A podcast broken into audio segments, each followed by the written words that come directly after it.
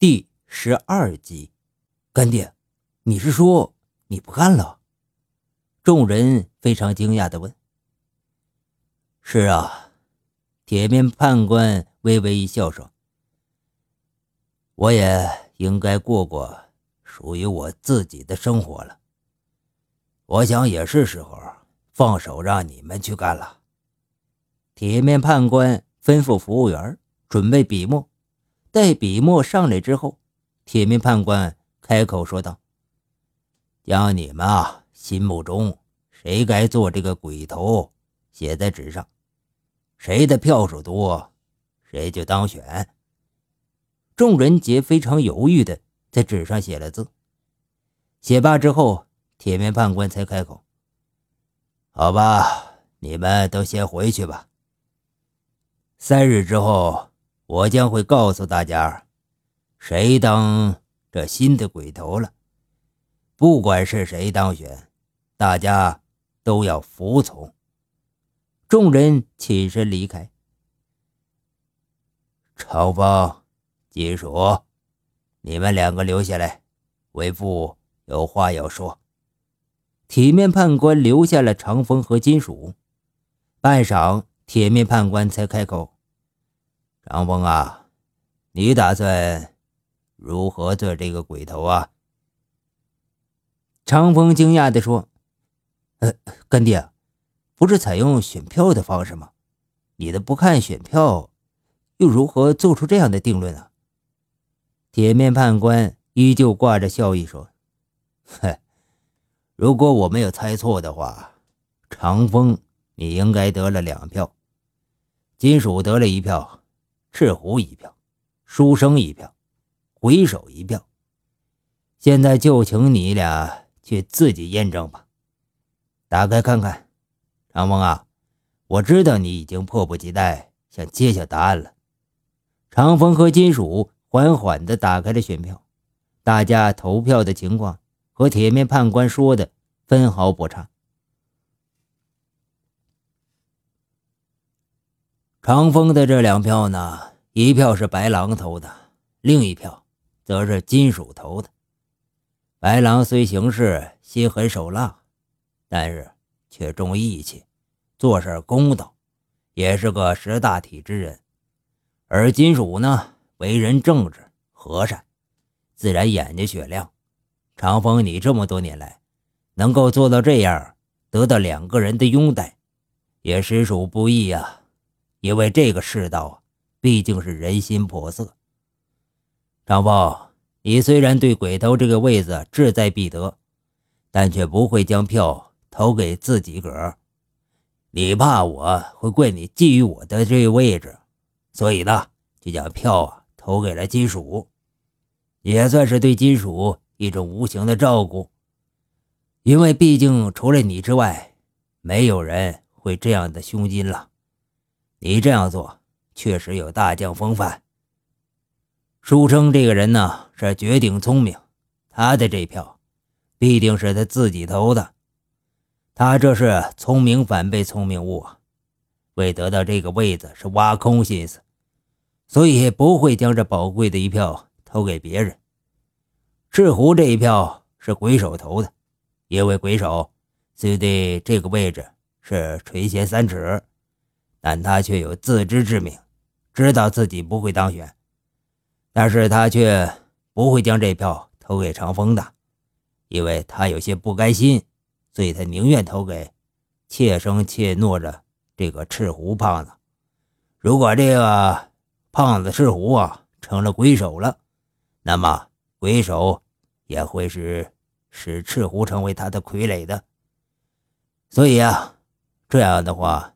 也是为他所用，而赤狐呢，没有贪念，自然对鬼头之位不会有非分之想。他平时也惧怕鬼手，怕他日后啊找他算账，所以就将票投给了鬼手。那么这样一来呀，长风两票，其他人都均得一票，而只有白狼没有得票，这也充分证明了这白狼不得人心。日后啊。白狼一定会另起杀戮的。铁面判官说完，金属和长风顿时佩服得五体投地。长风说道：“看来我们的一切都逃不过您的眼睛。”铁面判官说：“这一切都是我意料之中，这也完全证明了这个队伍的复杂性。要想将这个队伍团结起来，的确也不是件容易的事。但是，我想你应该能担得起这个担子。”铁面判官又慢悠悠的开口问道：“长风啊，今天金属没有得手这件事儿，你怎么看？”长风说道：“我想金属兄弟啊，一定有自己的原因吧，我们应该体谅他。”铁面判官微微一笑说：“看来为父确实没有看错你，你的确适合坐这个大哥的位子。”我把这几个人都交给你了，希望你能团结队伍。”长风说，“就请干爹放心吧，孩儿记下了。”铁面判官说道：“金主，你应该说说，你为什么明明成功得手，却又将钱放回包里去了？”长风惊讶地说：“哦，干爹，你说金属将钱包放回去了？就算在盗贼的眼中。”能够在短短几秒钟之内完全两个动作，也是实非易事啊，而金属却能轻而易举的做到了。金属满脸通红的说：“我我看到钱包里有一份病情的诊断单，我知道那些那些钱是用来救人性命的，所以有些不忍。望干爹不要怪孩儿的妇人之仁。”铁面判官放声大笑：“哈哈哈，金属啊！”我的好孩子，为父怎么可能会怪你啊？你有仁慈之心，难能可贵。我们做柳子的，注定不会善终。但是我还是希望你能够好人有好报啊。接着，长风又请教铁面判官说道：“如今江湖可谓高手云集，孩儿要如何去做呀？虽然今天的贼帮看似风起云涌。”然而，对于我们贼中六鬼来说，却正是大展宏图的时候。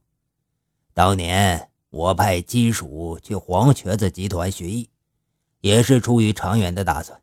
古时候，小国与大国之间通常有联姻的关系，这其实是一种政治的往来。小国借助大国的势力保全自己。当年我们的势力弱小，所以派金属。去讨好黄瘸子，才换得我们这十多年来相安无事。不过呀，黄瘸子集团如今树大招风，集团内部也是管理混乱。我已经看出他气数已尽，一旦黄瘸子集团做了大案子，那就是他们覆亡之事。黄集团覆亡是迟早的事儿。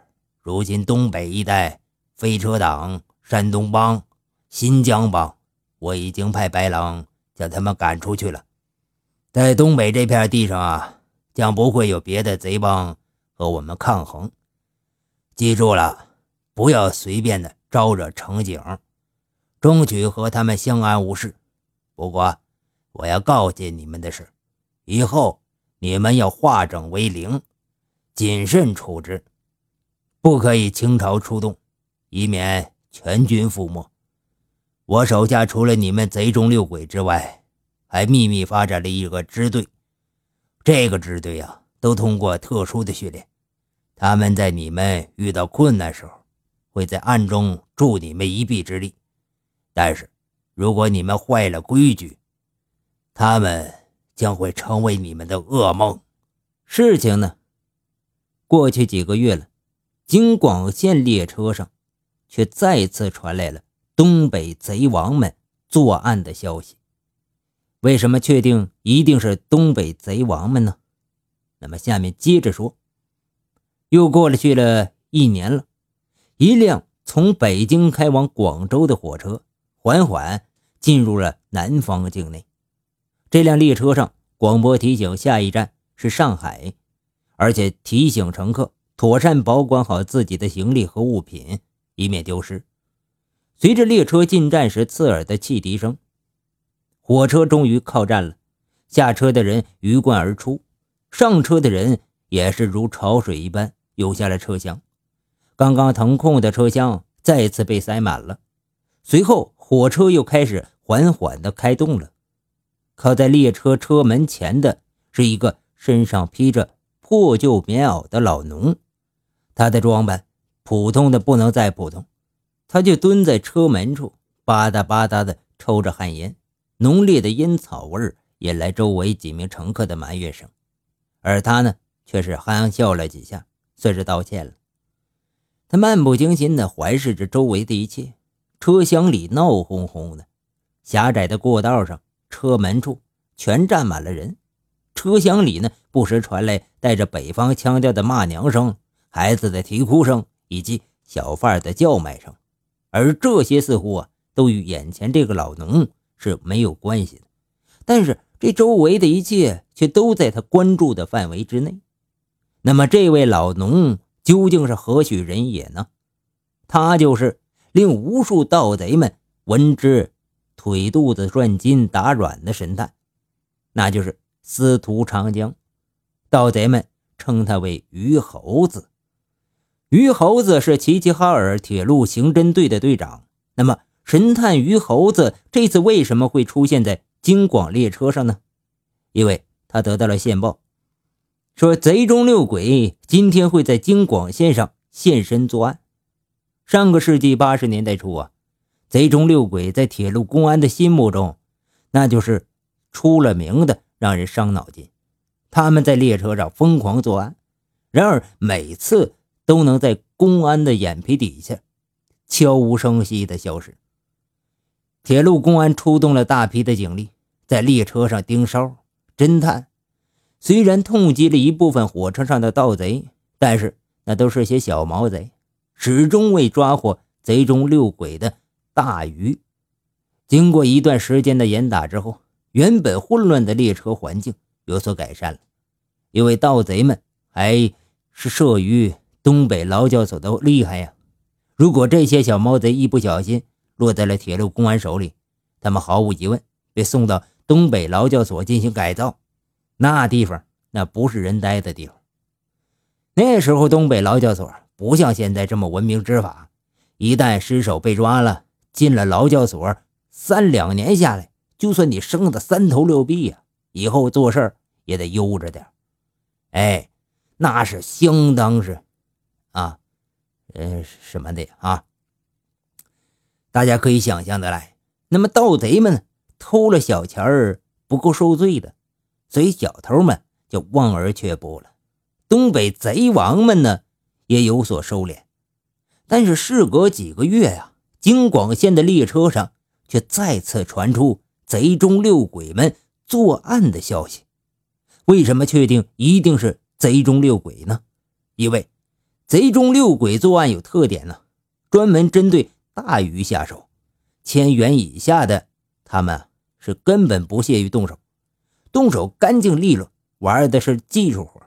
作案后神秘的离去，仿佛他们从来就没有来过。